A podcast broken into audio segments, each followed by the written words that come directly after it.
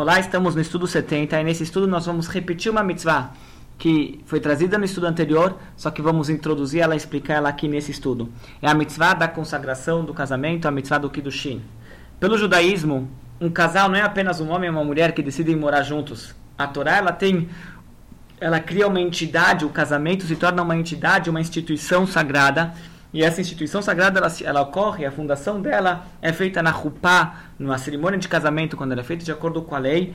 E tem um negócio no meio da Rupá que se chama Kiddushin. A palavra Kiddushin é da palavra Kadosh, santo. Tem uma santificação, uma consagração naquele casal. Isso daqui que, é que junta, que cria a entidade sagrada do casamento.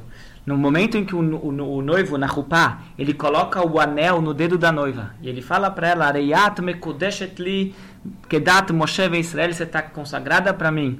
Conforme a lei de Moshe e Israel, naquele momento, eles estão trazendo Deus para dentro do, da, da Rupá, dentro, para dentro do casal também. Não é só o homem e a mulher que se juntaram, mas também tem uma participação de Deus que junta e une, e une os dois.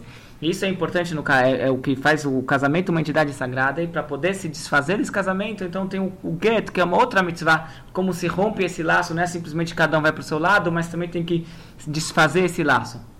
Então, essa é a mitzvah do Kiddushin, e dessa forma, que eles trazem Deus para dentro do casal, aqui é o que vai abençoar para que seja uma edificação eterna, que vai trazer as futuras gerações e traz bênção para essa casa, para essa família e para as futuras gerações.